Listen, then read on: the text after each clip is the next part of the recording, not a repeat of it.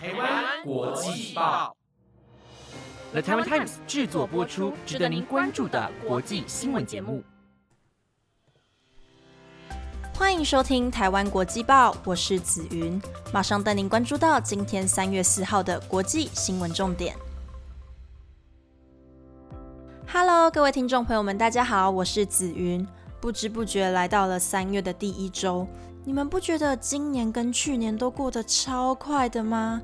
好像也很明显的感受到年纪的增长。好了，那我们就赶快进入到正题。今天要为大家关注到的新闻重点有：日本入境人数的放宽，有救兵抵达乌克兰了；澳洲发生了一场六十年来最严重的灾难；普丁被拔头；还有你知道乌俄冲突的第二轮谈判结果吗？如果听众朋友们对以上的新闻有兴趣，那就一起继续听下去吧。首先，带你持续追踪乌俄冲突，乌克兰与俄罗斯的状态持续紧张，而乌克兰也向其他国家招募志愿军，增加自己国家的势力。在上个礼拜五，我也有播报过，俄罗斯总统普京在二十四号宣布，俄军在乌克兰采取特别行动。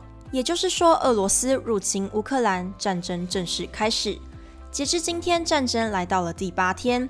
乌克兰南部港口城赫尔松也在昨天被俄罗斯拿下。乌克兰的首都基辅目前也被俄罗斯的军队包围。在战况危急的情况下，乌克兰总统泽伦斯基在二十七号颁布国际防御军团的新法令，招募国外的志愿军组成自卫队来保卫乌克兰，不用签证就可以入境。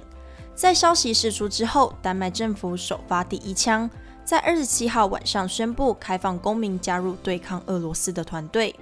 而就在昨天，乌克兰总统泽伦斯基则表示，目前已经有一点六万的国外志愿军抵达乌克兰，共同的目标为保卫人民的生命，捍卫乌克兰的自由。不仅第一批的国外志愿军前来协助。泽伦斯基也表示，乌克兰每天都会从真正的朋友那边以及合作伙伴收到武器。他也对人民喊话：“我们会越来越强，相信一切都会成功。”由国外志愿军组成的国际防御军团，目前第一批为一点六万人。虽然泽伦斯基并没有具体的说明这些国外志愿军来自哪个国家，不过他也相信，有着国外的帮忙以及乌克兰人民的坚强。团结一心的抗战，一切都会越来越好。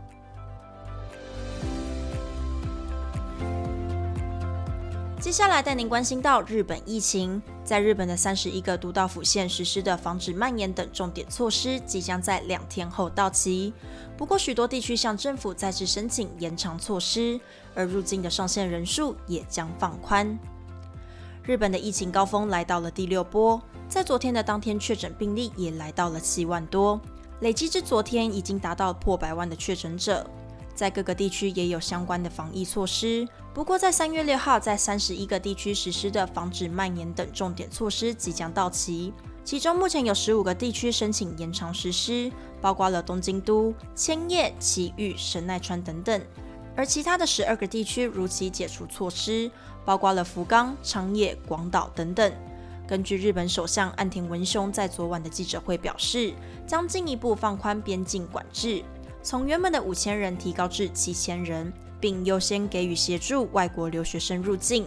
他也说明，此政策的放宽也是考量到每年三月底的升学与调职，到时会有许多日本人返国，因此做出这个决策，并且在三月十四号正式上路。虽然日本的第六波疫情逐渐缓解。不过，感染的速度依然很快，许多地区的医疗还是供不应求。日本厚生劳动省防疫小组负责人斜田隆字也说明到，疫情接下来有可能会再扩大，进入三月后一直到年底，请务必要做好基本感染对策。面对疫情长久的来袭，许多民众也感到倦怠。不过，唯有人人做好防疫措施，才能避免病毒入侵。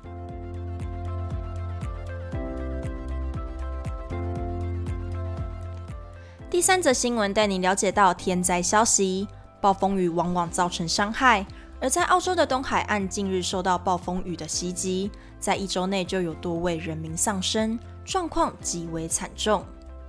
在前一周，暴风雨从昆士兰州一路往南移，澳洲的东海岸遭到严重雨势的袭击，许多房屋与农村被淹没，城镇道路也被阻断，甚至目前已经有十三位因为这场暴风雨而丧命。澳洲最大的城市雪梨也逃不过这个灾害，暴雨在雪梨降下，引发暴洪。对此，澳洲当局从原本要求二十万人民撤离灾难区，增加至五十万位人民。官员也警告，恐怕会有更严重的情况。新南威尔斯州州长佩罗特则表示，这是六十年来最严重的一次洪灾。在这波暴风雨来袭之前，前几个星期的降雨量已经接近满水位。在水位快速上升之下，政府就已经对四百公里的沿海地区发布暴雨还有强风警报，却还是抵不过暴风雨的强大性。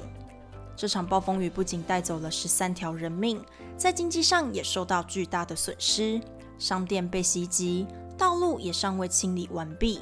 他们无法想象，他们正面临一场极为可怕的灾难。而气象局也在昨天预测，在昆士兰的东南部将会有难以置信的强降雨，一波接着一波的暴雨来袭，民众也人心惶惶，也希望这场天灾能赶快结束。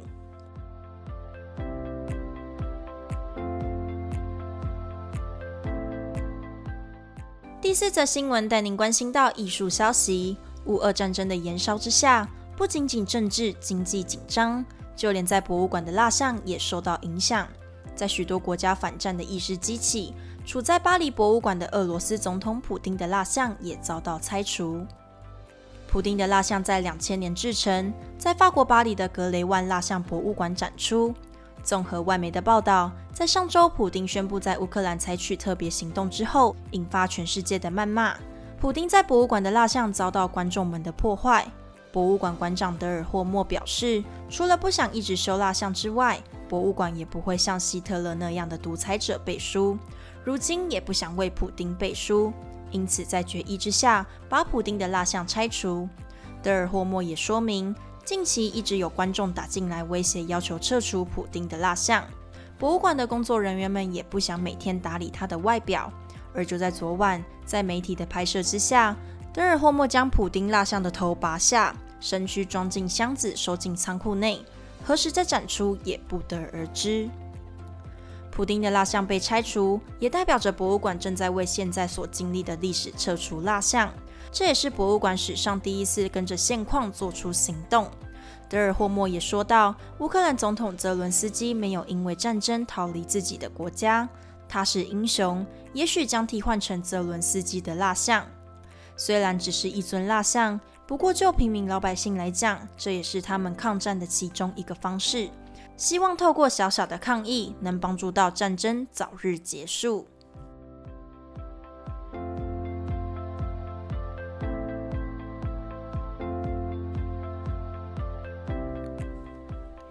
最后带您持续追踪乌俄冲突。在星期二时，加已曾播报过乌克兰与俄罗斯的第一次谈判失败。而在今天早上，两国再次展开第二场的谈判，双方将有共识设置人道走廊来撤离平民。